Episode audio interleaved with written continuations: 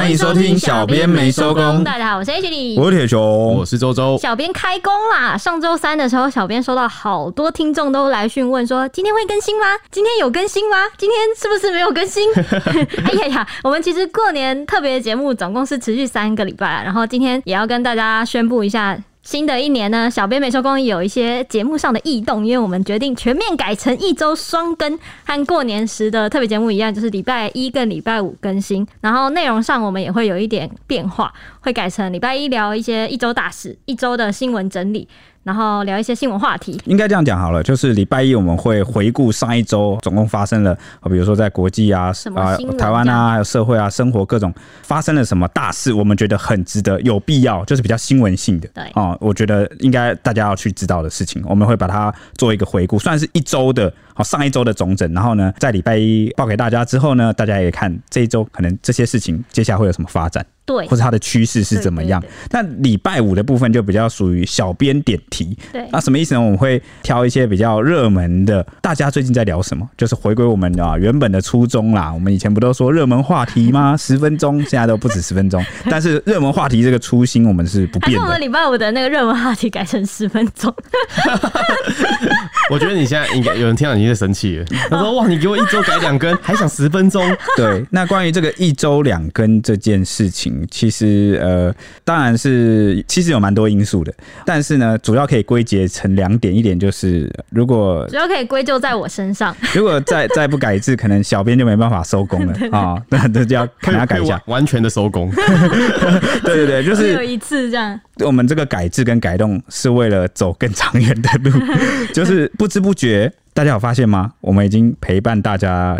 要走过快两年的时光了，对，所以为了继续陪大家，我们势必要做出一些变动。那第二点就是，我们其实有试着想要改一些模式，嗯啊，对，有想要诶、欸，想说我们是不是可以换个呈现的方式。嗯，对对对，所以主要是基于这两点，然后就做出了这样的变动。嗯，那希望接下来的一年也请大家就是多多指教，然后能够让我们陪伴各位。对啊，虽然只有一五，但大家还是要继续支持我们。不要讲什么，虽然只有，就是我们让大家那个周末周末的前后都有我们陪伴。对啊，你看礼拜一呃，Blue Monday 嘛，那就由我们去听听我们的声音啊，跟大家报一下上一周到底大大小小到底发生什么事。那礼拜五呢，哦，终于可以 Happy Day 啊。小周末了，我们也来跟大家谈一下。哎、欸，你周末的时候可能可以跟家人啊、朋友相聚的时候聊一些什么热门的时事，嗯，对不对？嗯，好。那新的一年，铁雄好像也有一些心情想跟大家分享，是不是？没错，因为呢，虽然过年期间这个年假我们没有录节目，嗯、但是小编们呢，其实并没有，也不算说是放假了，因为我们几个都是轮流值班哦，还是要顾新闻，只是没有录节目。但是呢，我们也有放假了。就是轮流放假，我放假感觉放的特别的忐忑不安。为什么？为什么呢？这么想录节目是不是？我可以特地为你把那个录音室的门大门敞开，让你进来。对啊，门在那，门在那，自己来。不是，是因为真的有一种，就是有点放不下节目了，你知道吗？就是心里一直累积着三个道歉。我请那个我们的小佳去打一把钥匙，系在你的钥匙圈上，你以后想进来就可以进来。你说让我睡在录音室是吧？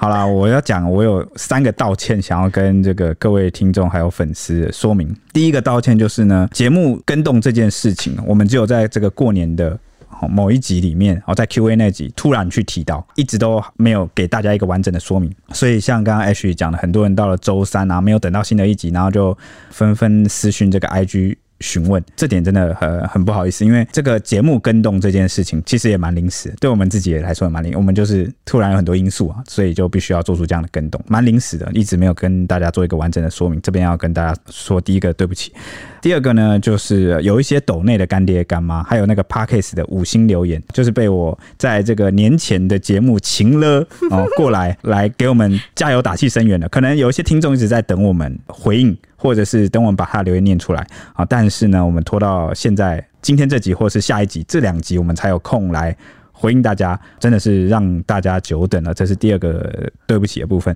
那第三个对不起呢，是因为我们不久前有聊了一集兵役改革，那里面有谈到这个研发替代役的部分，那我们有收到一位听众的来信，那这个我们压到最后再讲，因为内容蛮长的哦，所以如果这个写信来的这个朋友哦，你有在听的话，那你可以就是可能耐心等到这个节目结束到最后面。也可以啊，我现在就要听你道歉。好，这个是啊，主要是你一份非常长的道歉启事，由他负责道歉。他看完之后就是久久不能自己，这样说哇，不行，我的道歉之魂在发作。公关人才啊，他就像是风间一样负责道歉的。不是因为这个东西就是过意不去的事情，如果你一直卡在心里，就会觉得好像。过不太好，而且我们比较属于新闻面向的节目，就我们有那个责任去把自己有错误的地方给澄清。对对，就是资讯有错误的，我们要要把它。对，不然假新闻要罚一百万。有时候也不一定是错误，我觉得光是不精准或是模糊，可能会让人家产生误会的地方。哦，有时候讲太快，有必要要把它讲清楚。OK，好，那这是算是小小的过年期间有点过不太好的地方。那另外一个部分就是，我们就是过年的集数不是有一集推荐那个影集节目嘛，嗯，就是电影啊或什么的。然后我一一直很懊悔，录完之后发现，哎，我好像有两个没有推荐到，我自己觉得蛮喜欢的两部电影。哎，周周也没有聊到那集，你也可以顺便。我记得我那时候我就打字给你们，我说，哎，我我要推荐这些，然后你们帮我讲一下，结果都没有。没有没有，因为我们讲不完。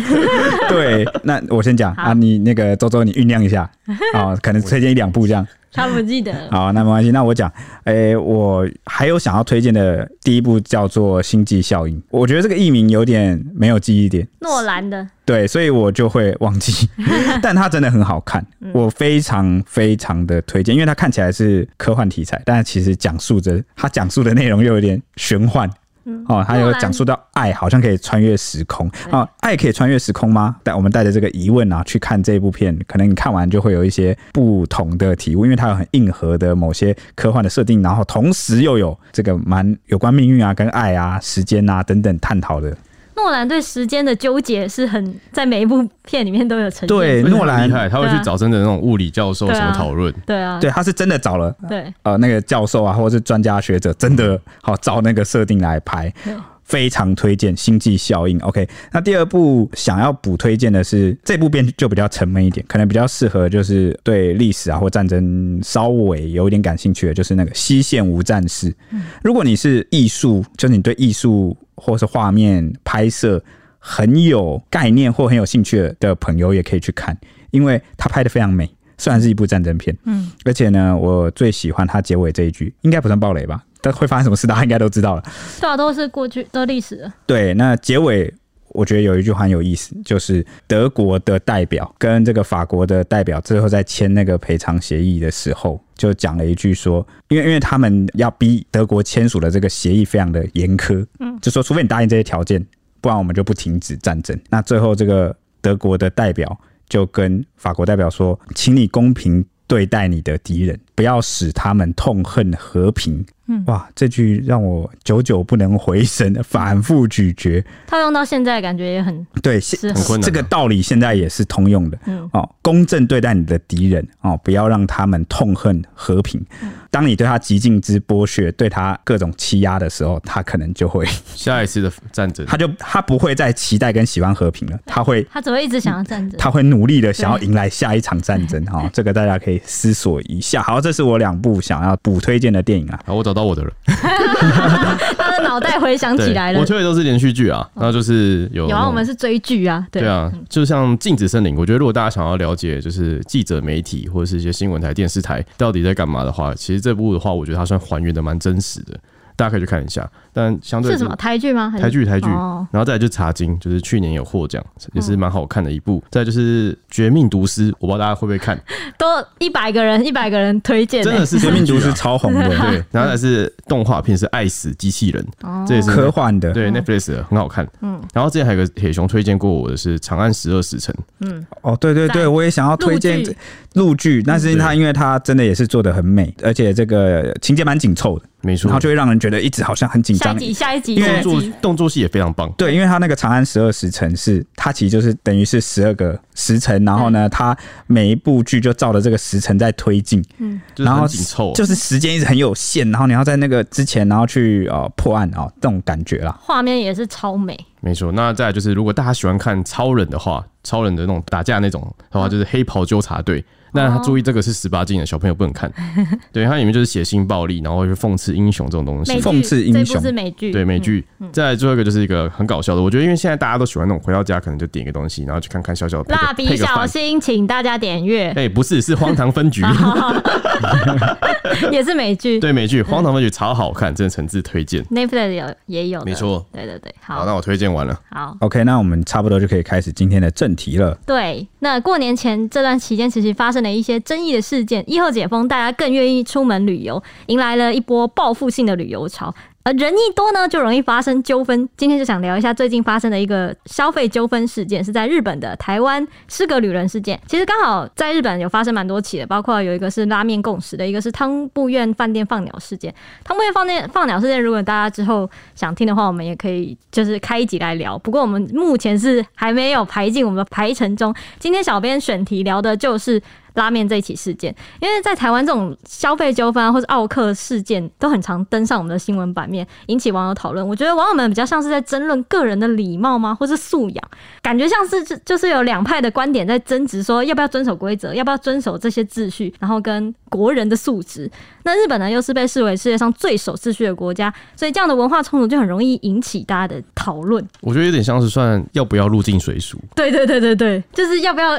遵守他们的对，就是你再去一个国家，有没有先去做一些功课，了解他？嗯，哦，有些可能会觉得太累，他就照他的方式。那冲突的部分，我觉得在哪，你知道吗？什么？在于他们觉得某些东西已经是他们的基本权利。就另外一派的观点会觉得，这是我的基本权利，或者是这个是国际或生活通则。嗯嗯嗯。我举例，他可能会说，我已经认知是这样，凭什么我不能留富平？嗯嗯。好，类似这种。但是呢，为什么这件事又变得那么复杂呢？原因就是因为台日的民间，好，或者是台日两国的文化的呃友谊呃关系又。特别的友好，虽然没有正式的邦交，因为就碍于一些像一中原则啊等等，但是民间的交流非常的频繁，而且非常的要好。现在国门大开以后，哇，每天多少人去日本？然后呃，台湾人可能呃最常去的国家也真的就是日本。对，好，所以就伴随着这些很复杂的各种因素，大家的讨论就变得很激烈。对，汤布院饭店放鸟事件哦，其实也可以一言以蔽之。真的吗？真的啊，可以啊，其实就是也算文化，呃，也算文化，有一个台湾的。旅客他预定了一个就是很高级的饭店，对，然后还订了这个豪华的那个餐点，嗯，那结果呃，人家已经就是买好食材，然后什么都准备好了，然后就当天联络不到人，就觉得自己被放鸟了，然后就很生气，出来披露这个事件。对，就说浪费损失了至少一个员工一个月的薪水嘛。对，那后来最后这个台湾人真的居然有出面呢，他出面讲是讲说那个网站订旅宿的关系，他说他订了没有收到确认，以为没有订成功，那就以为自己没有订到，反正就类似这种。对，他这听起来是个误会啊。他也后来也说他愿意赔偿嘛。对对对，有说就是愿意接下赔偿。那这件事差不多哦，就就落幕。嗯。那结果没想到马上隔周又发生了这个拉面共识事件。嗯。那我们接下来就跟大家讲一讲拉面共识事件的争议点，还有来龙去脉大概是怎样吧。哇，小编口好渴，大家一起听个广告休息一下，我们马上回来。元宵节是农历新年的第一个月圆之夜，象征春天到来。该做些什么让好运旺旺来？当然是阖家团聚、逛灯会，让事事都像月儿般圆圆满满，日日都如彩灯般五彩缤纷。没错，二零二三兔来运转雄厚盛，新北灯会游乐园来啦！这次地点在新北大都会公园，近捷运三重站出口，时间是一月二十六日到二月十二日，每晚六点到十点。现场有八大主题灯区以及美食文创摊位，还能欣赏街头艺人与艺文展演，见到乐园花车巡游。更酷的是，每晚整点上演主灯秀，兔来运转主灯将三百六十度旋转，与观众打招呼哦。除此之外，园内互动区还有马戏团、飞天秋千等亲子人气灯组，让大小朋友同乐自拍，简直就是亲子出游最佳去处。还在等什么呢？一切尽在新北灯会游乐园。以上广告由新北市政府民政局提供。耶，yeah, 让我们继续下去。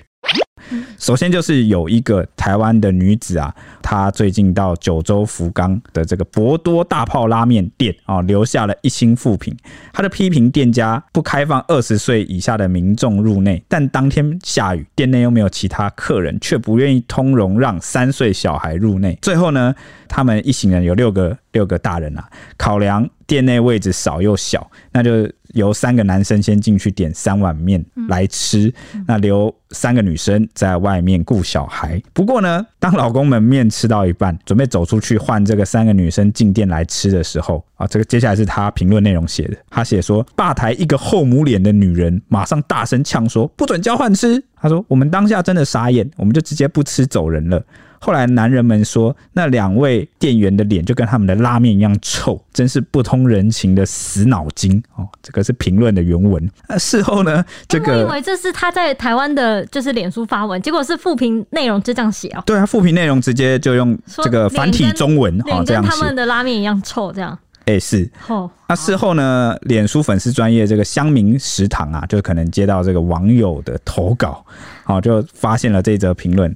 那就很傻眼，就在贴文里面写说，六个人在日本九州福冈吃三碗拉面，还留 Google 一星复评，交换进去吃，这招真的太屌了。贴文一出啊，一度还有这个网友来质疑说，留下复评的女生是不是陆客伪装的假台湾人？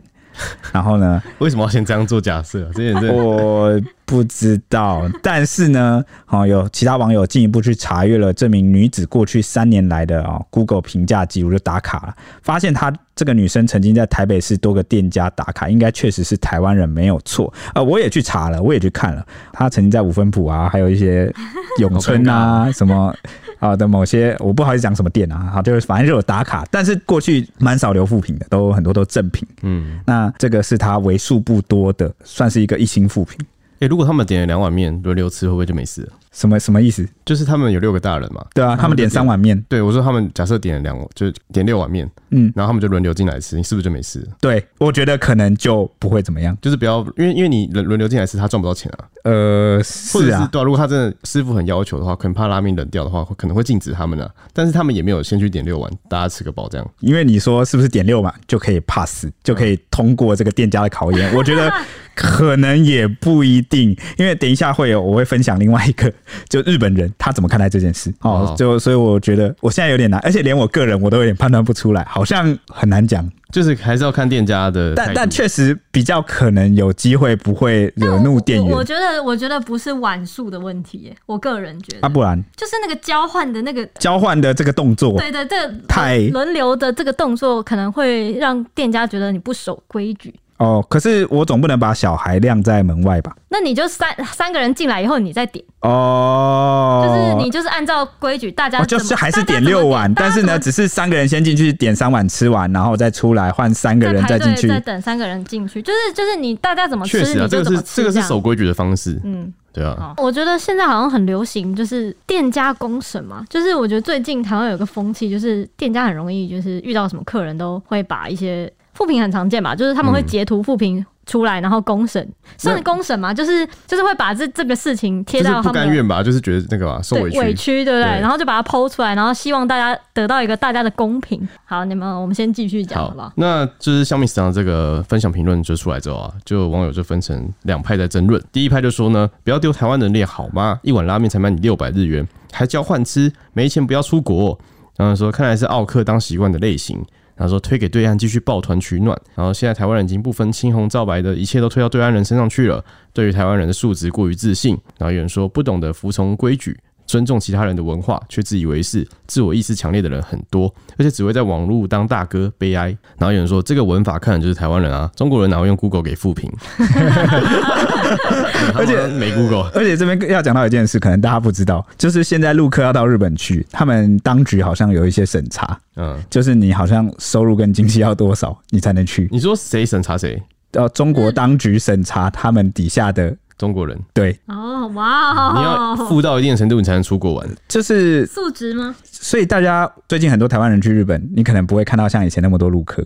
嗯，啊，他其实现在是有一个管制规定的。原来，因为而且大家可能我有些人不知道，有些人知道，中国的旅客要出境其实蛮困难的。你说以现在疫情的情况吗？就不止疫情，这两年这几年啦，那个中国的国门是越关越紧。嗯哼，就是你你出国可能有一些过境，或是你要申请，这不是那么容易。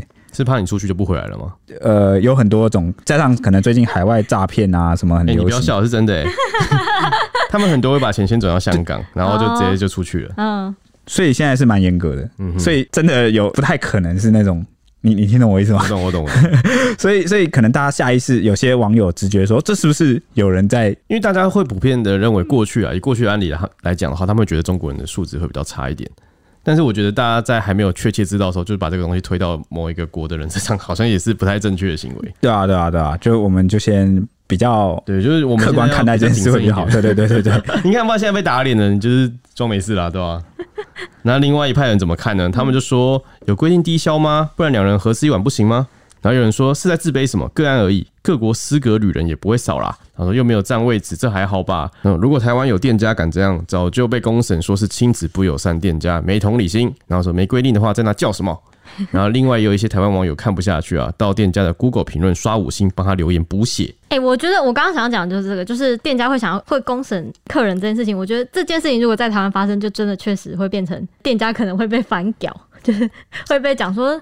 这不是有点同理心啊？带小孩子怎么办啊？人情味呢？对对对，就是我台湾最美丽不是风景不是人吗？然后什么这，然后我就觉得，哦、觉得真的不是。对，就哦，就就想起来就会觉得好像两这这在发生在不同地方。这样算不算情勒？因为店家的规定就是这样啊，你不遵守的话，你就去别家吃。就是有种像是台湾的店家都不会这样规定，为什么你要这样规定？就我们的风情没有这样。或许有啊，有些有。对啊，我就觉得这好像好像，我记得有些店日本就不一样，有一些咖啡店或什么，他们是真的不太准小朋友不，不接小朋友，对对对，会太吵，怕太吵。对啊，你你应该在事前就要做好功课，说就是我能不能带小孩或做什么，在这间店做什么事情。然后如果不行，你还硬要去破坏人家规矩，那就是你白目啊。我也觉得硬要破坏别人规矩这件事情，然后再来说什么很没有同理心这件事情，好像哪里怪怪的。而且接下来各国国门打开，旅游开始了，然后这种 Google 评论很就是压抑性的话，其实对这个店家来说，应该算是蛮伤的事情。嗯嗯嗯嗯嗯。对啊，如果我是店家，我可能也会出来反驳一下。嗯，那律师林志群他也有在脸书质疑说，到日本还要两人合点一碗面，这么穷就别出国啦。他说有一种穷是心理穷。那当时林志群的这篇贴文曝光之后，就引起了蛮大的讨论。有一些网友就留言认为说呢，不能试试味道吗？然后再去其他地方继续吃，然后说少量多样的吃法不行吗？还是有钱就可以摆阔浪费食物？时代已经不同了，吃的适量跟吃的吝啬，大家分得出来好吗？还说也不是穷，有时候想要多吃几家，但胃就这么小。你们觉得？就是我，我觉得一开始就认定人家穷，其实也不太对。就是哦，你说轮流吃这件事情是穷，是不是？对啊，人家说不定就是考量我当下不饿啊，我们两个人可能吃一碗就够。他们当下可能也是这样想，他们不知道店内的。哎、欸，我觉得很常会这样想，出国很容易这样想，啊、就想多吃一点。或者试味道的话，我也觉得是可以接受。但你一开始说人家穷，那个机票飞过去，住宿飞过去，那也不是穷不穷的问题啊。而且一次六个人呢。对啊，然后林志群就再度解释说，店家的座位有限，点一碗拉面两人用餐，占了人家两个时段，当然会引起店家抱怨啊。而且日本当地的习惯是一人一碗面，既然要出国旅游，当然也要入境随俗。如果真的想要多人尝试一碗面的话呢，他建议是可以选择外带，带回饭店后，想要十人共餐也不会有人有意见。那对日本而言呢，最重要的就是不要带给别人困扰，像是订饭店啊、用餐啊、搭车啊，谨记这个原则就对了。其实别带给别人困扰这个原则在任何地方都适用，也包括台湾。至于如果要带小孩子外出用餐的话呢，像他他得知店家规定不能带小孩进入，他就会直接换别家，不会硬要入内用餐，再来抱怨店家不近人情。对，没错。那日本人是怎么看的呢？有一位旅台九年的作家是这个，他有做一个粉砖叫做“日本人的欧吉桑”，嗯，他蛮有名的，很有名。对对，他有错。对啊，网红，他算是网红啊。旅台九年呢，那。算是台日两边都蛮熟了，嗯、那他就有说他可以来谈这件事情，为什么？因为他就是福冈人哦。那他有特别讲到说，福冈这边的拉面，福冈的拉面是日本的拉面圣地。就福冈是拉面圣地啊。对啊，对啊。对，所以这边可能会有一些不太一样的地方。他觉得这次的争议主要是双方认知有落差，然后这个台湾的旅客可能期待不太一样，哦，所产生的冲突。他就解释说，台湾的拉面店大多都是服务业，客人对服务品质的期待比较高。但福冈因为是日本的拉面圣地，那颇负盛名，有一些经营十年不倒的拉面名店，老板就会比较有个性，很相信自己的拉面。那规矩也比较严格，不过呢，他说日本人并不会抱怨，尤其是福冈县的人，因为对当地人来说，拉面店不算服务业，而是职人的世界。哎、欸，真的耶！所以很少期待店家的服务，只要拉面好吃即可。台湾人对于职人这个尊敬的程度，好像跟日本人有蛮大的差距。因为他就说，呃，所谓职人开的店那种感觉，比较像是，呃，你们旅客是来求面吃，就求你的作品，你懂吗？对啊，懂懂我接受，就是来排队求大师吃一碗 这个他作品的面，这样杰作，那个地位高低不太一样，对对，那感觉不太一样。他说，综合上述种种的原因。如果客人态度不好，或老板不喜欢这个客人，这客人说不定都不一定能吃到这碗拉面。这要看缘分的，对对 对对，他甚至有些拉面店老板很凶，会直接下逐客令，这在当地都不是什么稀奇的事情。他说就是时有所闻。不过呢，不只是福冈，无论在日本的哪里。点一碗拉面共享都真的不太好啊！那这个日本欧记上讲的，他说呢，所有的拉面店老板都会讨厌点一碗面共享这个行为。再加上事发的博多大炮拉面是一间小店，那他的吧台只有九个座位，所以老板会有那种反应很正常。哎，我我们吃过这么多拉面，我们这边都是拉面系的，我们吃过那么多拉面，好像我们台湾的新一代的拉面店也都会有这个规定，就是不太能。接受你共享一碗拉面，确实，好像低消就是一碗面，会在那个菜单上标注。对，你要么点一碗面，要么你也要点一个呃饭啦，或什么什么的。那这边就会引出另外一个问题，就是我看到蛮多网友留言讲说，啊，他又没有规定，他干嘛不直接写低消一碗面？你又没有写低消一碗面，你就不能怪我点一碗面共识。会不会是当地的共识啊？就是日本面界的共识。日本人的欧吉桑他在粉砖里面讲的就是这个意思。嗯，他就是说当地的普遍就是不会有人去只点一碗面来共识。没有想到你居然突破了我们的规则，就没有人会去挑战这个规则。我举一个简单的例子好了，就像是我们不会到处贴标语说，请不要随地大小便，可能有些地方会，但是我们不会到处贴。为什么你知道吗？因为我们觉得这个是常识，常识就是呃，或者是我们不会到处提醒一些对我们来说很理所当然的事情，因为我们根本就不觉得有人会这样做。啊，我知道，我知道怎么解释，就很像我们吃一些东西会加一些调味料。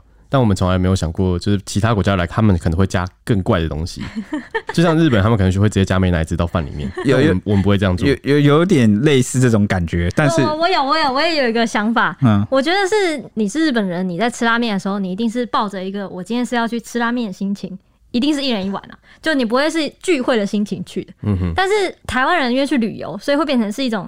我是去旅游，是去踩点，可能就是去尝味道的。但你是日本人，当地的人的话，我今天去拉面店，当然就是为了吃那一碗拉面啊。嗯哼。所以当然不可能会有人去共食一碗面。我觉得六人他们的可能推测出来的因素有太多，嗯，对吧、啊？所以我们真的很难有单就一个东西去。对，我们我们也不会到处贴标语说，请穿衣服上街，你听懂吗？因为我们一定会，就是这个是一个理所当然的事，对，理所当然的事。所以对他们而言，一人一碗面。这件事可能也是理所当然的事，但是我们不知道。那有些旅客去了没有这个，他就觉得你规定就是没有，那我就是不是可以做？所以有时候有 有些人，如果你什么都要讲规定最低标准，就是哎，这个有啊，为什么不能？很多事情其实很这个就会有冲突，你知道吗？就是你们就讨论不出个结果。对啊，嗯，对对。哎，那我很好奇，就是他说台湾的拉面大多都是服务业，你会认同吗？我也不这样觉得，我觉得现在连我们我们现在这边的那个拉面店也都规定不能共享，我也会觉得。我觉得你要看类型诶，我觉得连锁的可能都还是，哦，那那我们那我们刚刚会直觉好像不是，是因为我们都会去踩一些那种呃人家一个老板自己创业自己出来开店，那或者是从日本来，他们是就我们都会去拜访那种职人的店，我们当然不觉得，但其实我们还要自己擦桌子跟自己收碗，不是？但如果你把 但如果你把台式拉面啊连锁拉面那些全部算进来，你用总数来看。好像真的普遍都还是在算服务业，就对。对，而且就算台湾有一些少数的职人拉面，他们也很常会就是受到网友或者是我们台湾人的一些勒索、批评，对，算批评，就会说老板在拽什么，就是有些人喜欢，有些人就不喜欢菜系的名言。就是，所以从这边看起来，呃，这种所谓的职人文化，食物的这种职人文化，在我们台湾确实是还没有形成一个，而且对，而且在其他的食物，你有看到像拉面纸人这种吗？还比较少啦，比如说什么。很专业、很高级握寿司啊，或什么米其林怎么那种，但是真的要这么有规矩、这么有个性的，好像似乎也真的只有拉面。周周有一个很有规矩的店啊，那个鸭肉饭店，一定老板不是规定。我们这边附近开了一家很好吃的鸭肉饭店，然后老板就有个规定，是你进去一定要抽号码牌，然后他叫到你才可以过去。但是他们店内有个很特殊的规矩，就是六十还七十岁以上的老人可以不用抽，嗯，就是他们友善老人。而且我记得你不是说，就算前面没有人在排队，你还是要抽号码牌。我有。是进去，然后你根本没有人排队，然后我就想说，我可以直接点吗？他说去后面按一下。我听的时候就想说，哇，好有坚持的老板。可能是他计算每天的客人数量啊。对，有可能。对啊，对。那所以最后这个日本人的欧吉桑，他就在粉砖说呢，他身为福冈人，可以理解游客为何对福冈拉面店态度有很大不满，因为有些店的老板真的很凶。但是他不希望用 Google 负评的方式来报复，因为他觉得这无法解决根本问题。那拉面店老板看到了也不会因此改善服务跟态度，只会更讨厌外国客人。所以他想告诉所有想去福冈吃拉面的人五件事情。五件事情是什么呢？如果你要去福冈吃拉面的话，第一件事情是不要期待老板的服务。因为可能不会服务你，他们不是服务业。那第二点就是必须接受老板的个性，否则你们可能还要不欢而散。你是来求一碗面的，听起来我要嫁给他。第三点是，就算你不喜欢，也不接受上述两者啊，也不要留负评。然后他就有刮胡说，如果真的想抱怨，可以私讯他这粉钻。他接受是不是？对，就是他可能可以代为转达，或者是不知道哎、欸，可能。跟老板好言相劝吧，毕竟都是这一切，不知道哈。第四点是可以期待福冈的拉面，因为真的很好吃。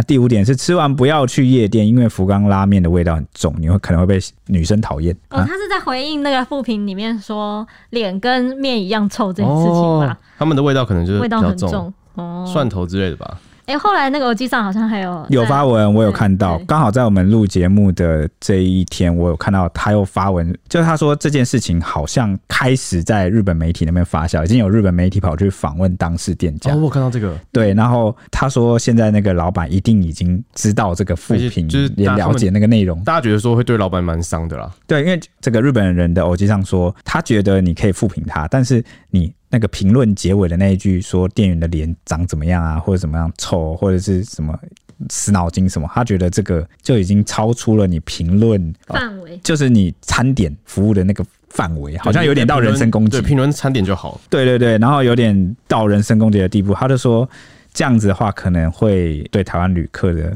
印象啊，或者是什么形象，好像也不是很好。确实，对，所以他就呼吁说，如果你是留下那个负评的人。啊、哦，如果你一百趴不后悔，那没关系，那就算了。但如果你哪怕你有一趴的后悔，他都很欢迎，就是来私讯他。我想说私讯是要干嘛？我就在想，他可能是要帮忙代为去转达沟通的桥梁吧。对对，他因为他好像蛮希望，就是台日两边民间是一直保持很友好的互相交流，嗯、所以大概是这种感觉啦。哎、嗯欸，我刚刚想到你们说就是台湾职人的部分，我想到说，而且日本他们做的东西做的好吃，就会变职人，然后大家会尊敬他们的。台湾的花变的时候，我们想想看，就像台南的那种经典小吃，好吃，但是我们没有到把它当成职人在看待的那种感觉。我知道那个虱目鱼粥事件的时候，对不对？对，那个时候我记得也有很多人说什么哦，他们就真的是挑刺啊，然后真的是每天早上起来怎么什么什么的时候。对，但大大家就会觉得好像就是这样，然后大家会觉得，我觉得是真的是两边国情不同，会认为说台湾就是要 CP 值高，人情味够，这个才是真正的台湾的食物。吃东西要吃人情味，就是有时候我会觉得人情味当然是我们台湾人的优点，但是呢，优点这个部分就是人情味这件事情。应该是你想对别人好，而不是求人家回报。就是我们很有人情味，但是你不能要求人家也要跟我们一样有人情味。听懂我意思吗？就是你有人情味很棒很赞，但是你不能下意识的去要求别人也要跟你一样。没错，这样子就就是好像就变成是一种束缚，你知道吗？一种勒索。这种感觉。终于用到了情勒。我觉得是哎、欸，我也觉得是。对啊。尤其是我们台湾很流行那种富平文化，是我就想到那个呃，前阵子也有一个事情是什么哦，最近也刚好有一件事情，我也蛮想在节目上聊聊看的，就是那个强强艺人强强前黑社会妹妹啊，然后她就是、嗯、他也是去日本也是玩的时候去玩那个。他去假扮那个花魁，就是画那个艺妓妆啊。嗯。然后反正他在中间中中间就有全程录影，就是录影他被他觉得被坑钱的过程。然后后来那支影片就真的是引起台湾蛮多人的关注，然后都觉得说店家在坑，然后很黑，哇，洗了好几可能二十几页的复评去那个店家，然后店家后来。也有看到，然后就有回复这样，我就觉得我台湾人这个 台湾人的好像攻击文化就是去洗人家的负评，对，洗负评，那就是你没有去消费过，他们还是会去留言，帮忙出一口气。对对，就是就是你你你明明就不在现场，也会愿意出这个力去。应该说过去大家会觉得说我们要抵制这种呃可能不好的店家，就是他们认为不好的，然后就一开始啊，大家都是在该文下面留言嘛，嗯，但后来的话有 Google 评论出来，大家就直接去 Google 评论，都用 Google 评论。但是尤其是尤其是店家，店家这种很容易受到影响的，他们就会很常用负评攻击。但是 Google 评论就是那种短时间内大量的负面留言的话会被删掉，嗯，所以他们的作为也是徒劳无功。嗯嗯嗯嗯。那讲到日本文化这边，就一定要聊一聊日本人的礼貌。我们引述就是日经新闻网日本作者村山红他的文章，那他就有提到，他们日本人常常被批评礼貌都是假的，只是表面上礼貌，是伪善的民族，性格仪表不一。令人讨厌，尤其常被中国人批评啊，就是保留着感觉没有用的礼仪礼节。很多服务业的店员从早到晚面对客人都在鞠躬，甚至要跪到地板上接待。在中国人的角度来看，是拘泥于形式上的礼仪，不如更有效率的完成顾客的接待，将时间用在其他工作上，精进效率也会明显的提高。而且客人应该也会希望迅速办完事去做自己想做的事情。这个东西都会造成员工的心理负担，精神上也会令人疲惫。那也就是说呢，许多来自中国的批评都认为说，日本的过度礼仪导致社会整体成本、费用跟时间都提高了。我也觉得有一点点这种感觉，可是又又觉得，哎，礼仪好像是非要不可的。社会上需要的东西，但我觉得中国人他去评论这件事，我觉得也是因为他们的文化国情差很多，他们的社会的这个文化差异太大，所以他们会呃，当我们人去面对那种跟自己差异很大的事情的时候，我们比较容易先看到对方的缺点，因为我们第一个试想就是这个东西套在我身上超麻烦的，超不方便的，超没效率。因为你你你下意识会想到的是你改变后所要去付出的成本，而不是改变后得到的好处。你听懂我意思吗？所以。大家可以去注意一件事情：当我们谈论任何事情的改革、改变的时候，哎、欸，你我是不是都第一时间会先想到好负面，是不是需要付出的东西？对啊，先想到会影响我什么？就是他刚刚讲完，我也想到也是反例。你看海底捞，对啊，对中国的啊，服务超好啊，服务超好。所以每次谈到改革这种社会议题的改革，就我们台湾也是啊，就是其很多地方都是，然后。大家第一个你会听到有一个反对派，他比较保守一点，他就出来讲说，可是这样改了会诞生什么样新的问题？我们会多付出什么样的成本？然后呢，几乎就不会去看改变后得到的好处。啊，所以我觉得这算是一个思维吧。我觉得大家以后去面对很多改变或者遇到跟我们不一样的事情的时候，我们可以去思考看看对方的这个好在哪。那你接下来是不是也要分享？对，我接下来就要讲为什么他觉得这些是必要存在的。所以村上我就认为说呢，这些礼仪跟礼节和敬语原本是被当做一种象征阶级跟身份的工具。不过新中国废除了封建阶级制度的这些礼仪跟做法之后呢，一直有试图想要建立所有人都能平等交往的社会。但他们的努力结果就是造就现在的新中国成为了不受礼仪跟礼节还有敬语束缚的社会。所以就是我们现在能够看到的平民百姓，很多人都是性格很直爽，讲话很直接，有时候甚至可以不顾他人的感受，只要你讲道义，你就你甚至可以就是讲话很很直白这样子。不过他们是有发现有困难的人的时候，无论是谁都愿意帮一把，就是这样，就是比较不必在意形式上的礼节跟礼仪。所以他们这些中国人认为，日本人在被一些形式上的礼仪跟道德还有规则束缚的时候，就是浪费了很多时间，甚至因为这些伪善导致压力积压而患上了一些精神心理疾病这样子。但村上我就认为呢，中国抛呃这些封建礼仪真的有如愿建构了一个合理的社会吗？他就曾经在一些中国的车站啊，或者他地铁啊、高铁啊上面。目睹了很多争吵打架的情况，那引发争执原因大多都是一些很琐碎的小事，比如说像是踩了对方的脚，或者是插队等等的。所以他就认为，如果能多一些尊重对方的话，应该有可能可以避免尖锐的对立。插队不是小事吧？你说，你说我这样客气的跟你说，哎、欸，我要插队了，我可以插队吗？插队到底都是不对的、啊，他怎么会有这种想法？他只是说插队是不对，但是没必要因此打上一架。对啊、嗯，然后反正他就觉得说，呃，如果能多尊重一些。对方的话，就应该有可能可以避免这些比较锋锐、尖锐的对立。像中国废除了旧社会的虚礼，追求合理的人际关系，但同时他也似乎失去了就是人际关系的润滑油。他就认为说，对立频发。贫发的社会才是浪费时间的社会。即使是伪善，相互表现礼貌，也是能够缓和尖锐对立的。像是礼仪、礼节和敬语，都是避免纠纷还有缓和对立的工具。从短期来看呢，他觉得伪善的礼仪跟礼节不过是浪费时间，但长远来看，就是承担着缓和社会对立，还有防止时间和资金浪费的作用。所以换句话说呢，他觉得伪善的行为是保持社会安定的成本。如果能够透过这些礼仪跟措辞来防止对立，还有防止一些琐碎小事的争执引发的暴力纠纷的话，那确实是没有比这个更好的方式。是，这次这个结尾的探讨还蛮有趣的哦。嗯，我就是想说，你应该会觉得。我们平时在那边很礼貌的、客套的、礼貌来礼貌去，是有一些原因，但我一直没有想透过是什么原因。礼貌其实就是润滑油了，对，就是人际关系的润滑油。对，我这看了这篇文章以后，我就想说，哦，这就是你想要表达的。人家不是也说什么礼多人不怪吗？嗯，对对对，就是你你你很客气，我觉得他就在。描述说，就是你在卖东西给客人的时候，你一直很有礼貌，然后一直很有礼貌，然后一直很很尊敬的跟你的客人讲话的话，不管对方有什么消费上的纠纷，都能心平气和的下来，就是有诚意的解决。对对对，这是商业上的好处啦。对，商业就是我觉得在服务业上就是会有这些好处，所以他们才服务业这么讲求这种。就是什么常说请、对不起跟谢谢，对不对？对，就你看人家那个那个饭店人跪着送你走，你还有办法跟他 argue 说哦，你们服务很差什么？就是对，但但撇开形式，其实礼的它的核心精神应该就是。尊重，嗯，对啊，对啊，就是要尊重对方。对，所以我之前也提到过，说无论我们多熟多好，如果大家应该还是要保持一个最基本的尊重。所以、嗯、我觉得小老弟就没有对我们讲，他他等一下就要来抖内的，给我们一些 有啊，他都会喊你一声姐，他就要逼我们讲出一些他抖内的话。对，所以我觉得有些东西就是过犹不及啊。那我们大家可以有自己的判断，然后去保持应该有的这个礼节的程度。嗯。嗯对，那接下来就来到我们的抖内时间啦。对，谢谢各位干爹干妈，这次拖了特别久，好，那就跟大家说一声，就是 sorry 这样。第一个是 C R I L 八六，然后他说小年要去医院上班的路上，还有节目可以听，真的很感谢小编们努力做节目。喜欢 H 里的色色彩彩以及三个眼镜男的组合。另外，从去年汪小菲事件节目上狂 diss 巨蟹座的蔡西，蔡西从抗拒到无法辩驳，第二集直接放弃抵抗，这个好爱。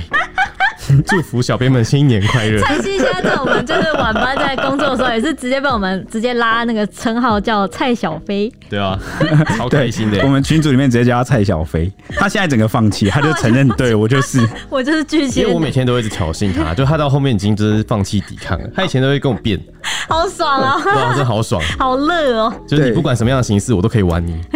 对，那感谢这个 C R I L 八六，因为之前其实就有看过他的这个评论，对啊。来信，然后一直有给我们支持。那从他的这个留言来看，应该是可能是医护人员。对对对，就不知道是医生还是护理师。但是不管是哪一个，小年夜还要去医院上班，真的很辛苦。辛苦。对对对，我我觉得他们应该前阵子也比较辛苦一点，疫情的时候啊，真的真的真的辛苦了。那啊，也很开心能够在你去工作这个途中啊，然后能够有我们的陪伴，希望我们能有给你一份。小小的力量，而且这个应该是也算老粉丝了吧？因为色色彩彩好久没有出来了，超久的、欸，对啊，很久没有色色。迟来的新年快乐，压抑太久是不是？对吧？也跟他说声新年快乐，然后注意身体健康。新新年色色。对，那第二个是爱吃流水席的医生娘，然后他说自九岁就定居澳洲，已有三十三年，哇，长期在澳洲定居。听说澳洲吃流水席啊？对，听说澳洲有很多野生动物都蛮凶悍的。你说那个会打拳击的那个吗？袋鼠啊，袋鼠。对，然后他说已 follow 一阵子，喜欢你们用欢乐的方式分享时事，加油。他说，另外以一个长期定居海外的人，我要说。一般回台湾的海外人都爱死流水席和路边摊，请大家不要对海龟有误解。就是因为我们讲到有一集那个辅大陈若仪，哦，Kelly 就出来讲说，我从国外回来，我才不会吃念书什么的，对我才不屑也不喜欢吃。在 New York，我想起来了，所以再次证明了哈，有些很夸张的事情之所以会变成夸张离谱的这个个案，就是因为它就是个案，就是只只有你这样。对，真的。那这个医师娘她继续讲了，她说还有。我的生活圈真的很多好野人，大家都有打包的习惯，请不要对好野人的外食习惯有误解，谢谢你们。所以怎么样？你知道有些什么白手起家人他是怎么变富有的吗？省出来的，他真的是省出来的。哎、欸，但是好吃的东西就打包回家，不要浪费食物啊，这很正确吧？对啊，而、啊、而且我很贪吃啊，我可能等下还想吃。对，好，所以再度证明了，你看我们很多集讲到一些很奇葩案例，真的是个案，对，个案。那他就是因为够特别才能上新闻。对，所以以后以后我们也会在这种类似的争议新闻再次跟大家强调，这是个案，就是不要好像误会说整个有一个或怎样，对，有一个刻板印象的标签啊，就像大家有些人不是看到我们记者说你们都没读书吗？哎、欸，也不一定，我很多长官很高，学历很高啊。嗯，哎，我觉得就是要跟大家分享一个心态，就是如果你人家在指控你的事情不是事实的时候，你就笑吧。因为那是假的，啊，你自己也知道那是假的。但如果是真的话，你可能会生气。你说你你好大哦，对啊，那你就会你就会说哦，这是真的，啊，然后你就不会怎么样。哦、uh，像有些人就是他真的，你好快啊，哦，他真的小或干嘛，你骂他小，他就会生气。我知道你在说谁，但我不能。对，我们继续。好，那下一个是 Jamie Chan，那他说小编们已经成为我生活不可缺的一部分，很喜欢你们的互动，也喜欢你们分析事情的客观，爱许丽，甜美生动诱人。诱人哦，诱人是怎样？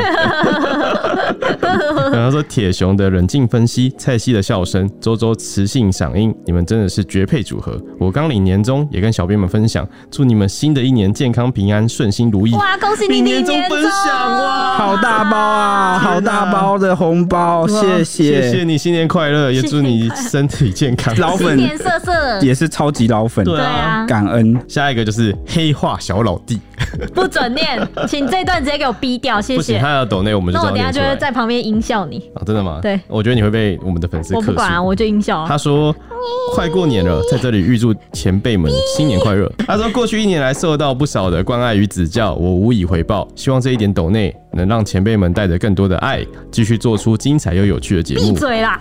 未来也请前辈们多多指教了。然后他说：“爆个料，上次 H 丽姐把吃的东西弄掉在地板上，结果她毫不犹豫捡起来吃掉，冒着拉肚子的风险教下属节俭的道理，我深受感动。这集我就走了，我现在我现在先离场。真的不要再捡地上的东西，不要再捡了好不好？H 真的超长的，什么诺罗，然后肠胃炎，然后那边拉的不行，然后就一副快死掉的样子，就都是因为这种事情造成的。你不要乱讲，你没有证据是吗？对，我上次在某个地区看到你就蹲在路边捡东西吃，我让你们乱讲，哇，你们超夸张，我要谴责你们。好，开玩笑的。那下一个就是。E U R Y T H M Y，那这个是叫做 Yuri 思美，我听了 Google 量翻译，中文翻译起来叫做忧虑思美。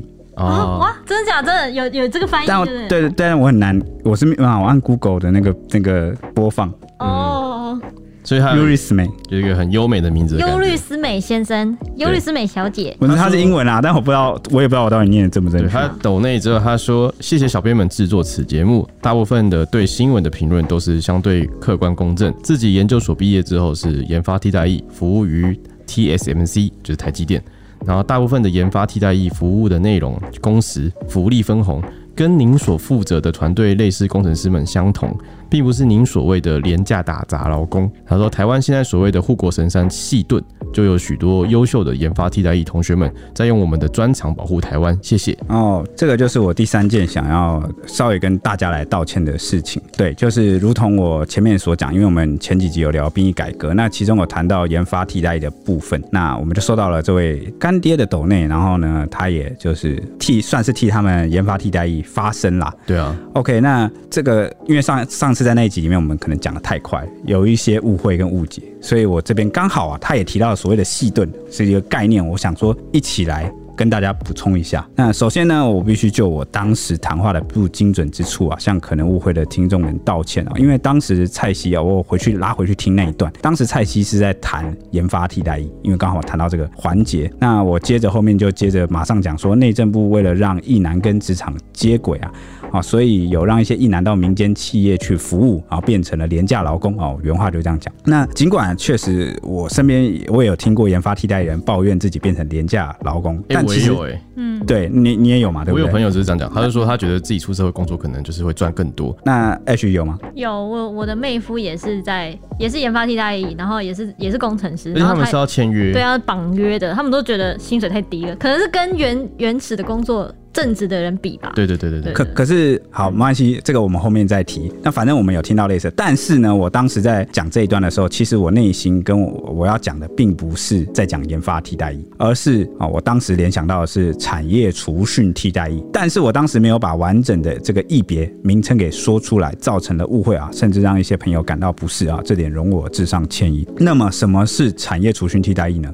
大家可以去搜寻关键字，什么关键字？锅贴役、小七役，好，是什么呢？就是让役男去四海游龙或者是超商去服役，好，然后当时内政部还有宣传说这个就是帮助役男跟职场接轨啊，结果马上引发了极大的争议。那我也是联想到这件事，我然后我才讲说啊，我的原话嘛，啊，内政部为了让役男跟职场接轨，还让一些役男到民间企业去服务。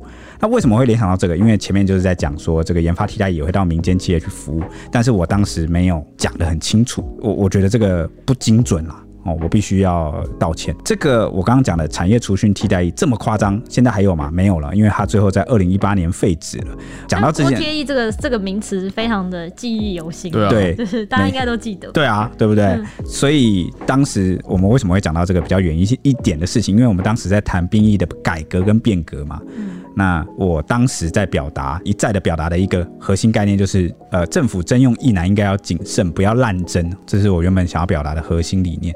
那第二个需要澄清的是，因为我当时讲的比较急，我后面下一句又接说哦，好让一些意难没有办法享受到劳保，这是不精准的说法，因为无论你是什么单位的替代役，内政部都会负责劳健保。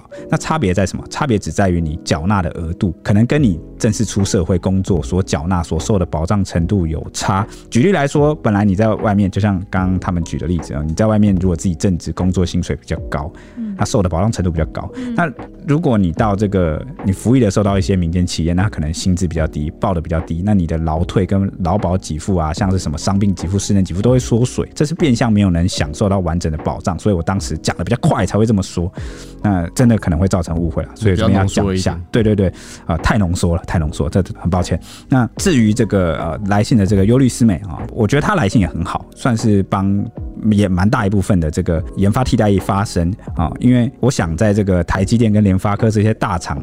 服务的研发替代一定没有这个问题啦，因为他们的这个待遇、薪资待遇是几乎跟正职一模一样，很漂亮的，哦，几乎是比照的哦，啊、是吗？是，哦，所以可能会拿到两三百万。但是如我刚刚所讲这个研发替代役，哦，你说分红部分是不是？啊、呃，几乎几乎是几乎差不多，但是可能是台积电或联发科或是某几个大厂，它是这样。那、嗯、研发替代役要去的这个民间企业的有一个列表，那个单子非常多，嗯哼，哦，那不一定每个都是这样。好，就我我我朋友那时候跟我说，他觉得很少，然后我就说啊，你一个月多少？他说大概六七万，因为因为他不是在台积电啊。对，然后我那时候就想说，因为那时候我也在当兵啊，啊，我一个月领六千多，我想说你是我十倍，你说少？你是我在想你的那个时薪是六块钱，是不是？对啊，我时薪哎、欸、是时薪吗？对，时薪六块。六块啊！对啊，我那时候觉得很羡慕啊，那就是没有那个专业。对，所以总之呢，也是因为收到这位听众的来信，我去听节目之后才发现了这些不精准的地方。所以关于这点，我必须要跟来信的这个优律师美说一声谢谢。那至于我前面谈到的，有一些研发替代役抱怨自己变成廉价劳工，确实是有的，而且不少。因为研发替代役并非全部都有运气或者是有幸到台积电去服务。那我也绝对相信台积电的待遇是非常不错的。刚刚也讲到，研发替代服务的民间企业，除了电子业啊、半导体业，其实也还有包括电讯服务啊、金属业啊、机械工业等等。那最低的收入其实落在三万七千元啊，甚甚至有一些企业它得绑约三年。好，那大家可以来刚好配合那一集思考一下，为什么会有这个异别呢？当初内政部设立这个异别的目的，上面是写着说啊，希望以国内硕博士高知识分子为国内企业提升竞争力。而带动整体国家经济，我不知道大家认不认同啊？我觉得都可以讨论，算是见仁见智。毕竟同一个异别的都可能是差异极大啊。带动经济哦。那消防役那些嘞？对，刚好就是我正要讲。消防役是不是不算在研发？不算啊。哦，他们是不同类别。对啊，不同类别。对，但也不是正统的，就是替代役。嗯。我消防役超累的。我之前有个朋友，就是他是消防，呃，朋友的朋友是消防役，嗯、然后我们就出去玩的时候，刚好去他那个消防局里面去看他。哇，他们那个真的是就是睡在消防局宿舍，然后每天他练超壮。全身肌肉，对啊，所以我就说，连替代里面都有这种消防役比较辛苦的这个役别。那研发替代役中也有在这种台积电服务的，那我们就要跳出来说，就不太能以偏概全。那如同我们自己媒体人，其实也不喜欢被人家一竿子打翻，说都是智商三十啊，没有读书。那所以这边我们可以做一个很肯定的结论，就是台积电对台湾的贡献很大，其实完全已经不仅仅只是带动整体国家经济那么简单了，甚至还极大提升了啊台湾在全球供应链中的地位，甚至衍生出这个细盾。这个细盾是什么概念呢？刚好借由这个啊优律思美他的来信，我们也能给大家补充一下这方面的资讯。然后，但我们现在先把役男的部分做个总结，就是呢啊现在随着总统蔡英文在去年十二月宣布兵役改革后，也停办了研发替代役，这个东西结束了。嗯，那。每年超过五入历史的对，那每年超过五千名的研发替代役也将退场，那这个影响可能有点大，因为其中有三成都在半导体业服务，会不会对某些企业造成影响？其实蛮难预料的。那这个影响也不是立即性的，因为有一些研发替代役，我刚刚讲了，到企业绑约三年，那还有一些九十三年次的同学也还在读研究所，尚未服役，所以具体的影响可能要几年后才知道，也算是一个给企业的缓冲期。哦，他们要去填补这个，慢慢去填补这个人力空缺。那值得庆幸的就是像，像啊尤律思美，他很幸运的哦，到这个台积电去服务，适才适所啊，用自己的专业跟知识为台湾贡献啊，缔造了更大的价值，一定比去部队里面像我一样，我去当个步枪兵更有价值。对，因为他无形中的影响可能更大啊，用另外一种方式来保护台湾，这个也就是我们乐见跟期待的。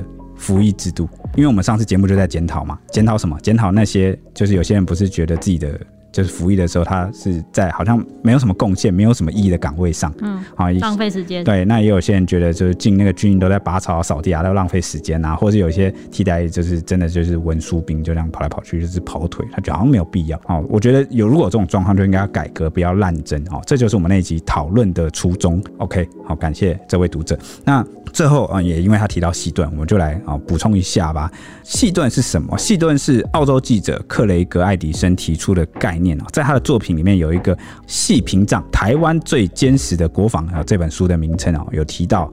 台湾半导体产业啊，扮演举足轻重的地位。如果中国武力犯台的话，将切断这个半导体产业的供应链，届时全球资讯产业将立刻受到重创，也会引发以美国为首的西方国家干预。这个算是幻想吗？诶，他有例子，他有举一个类似的例子，就是一九九零年伊拉克入侵科威特的时候，导致美国为首的多个部队的军事进攻伊拉克，来保护科威特的全球石油供应。嗯，他举这个例子。那为什么这个细盾的概念最近又被提出来？因为二零二一年的时候五月啊，台积电董事长刘德英在接受美国媒体专访的时候，也再次提到了这件事情，就说呢，台湾的半导体产业被称作细盾，那他也不希望会发生这个战争，因为没人希望。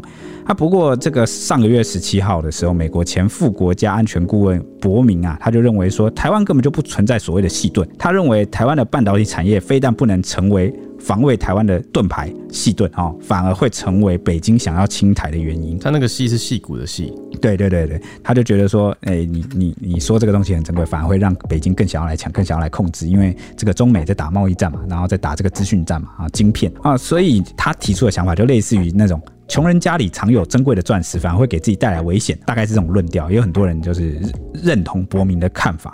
那虽然他的这个看法并不是美国主流政坛的意见，但还是引起了蛮多讨论跟关注。那其中呢，哦，我们的国立成功大学电机系教授李宗宪就有出来反驳，他用三个理由啊说明台湾的细端是存在的：一，晶片。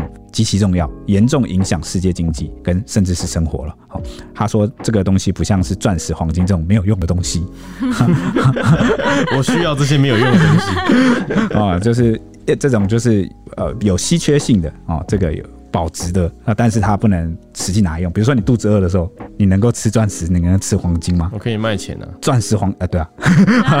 好，好，好，那第二点就是制造晶片的过程极其脆弱，比纸张还容易受到破坏，而非钻石、黄金这种坚固的东西，所以工程师都要穿着防尘衣。好，那第三点就是半导体的产业很难从台湾搬离或搬家。他说：“全世界找不到那么多从小到大念书成绩这么好的工程人员，愿意过着像蟑螂一般的生活，然后在半导体快速淘汰跟恶劣的环境里面辛苦努力存活下来，并没有享乐主义过着像黄金钻石一般的生活。这个是包还是扁？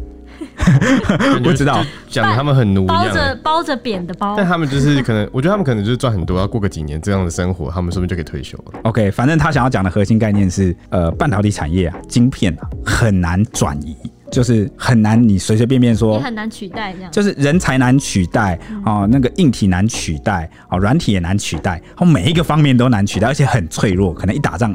或者是它甚至是什么，你一个机器重开机啊，或是什么干嘛，你就对啊，之前不是说停电的话，台积电什么什么就完了，损失很多钱。对对对，所以大概是这个概念啊。那大家怎么看呢？我觉得应该应该是有吧，因为毕竟这个全世界啊，甚至美国都有在讨论这个台湾半导体产业的重要性。那这就是提高一个国际能见度的方式。所以现在晶片缺啊，对啊，越来越多东西都需要用到。那当越来越多人关心台湾的时候，我觉得就是。我们的安全重要程度就会上升，那某个程度上安全程度也会跟着上升啊。那这个是这位读者写信来哦提到的概念，好跟大家分享一下。好，我们提到日本旅游，我们当然要来稍微跟大家推荐一下。我们最近呢有拿到一个是 Big Camera 日本最大的那个电器的公司，我们有他们的折价券。如果大家有去日本旅游的话，可以出示，我们会在粉丝团上面公布他的那个折价券的图档，然后大家可以存在把这个图档存起来，然后你们。去日本玩的时候呢，我们去日本玩不是一定要买电器吗？像我就一定要买吹风机。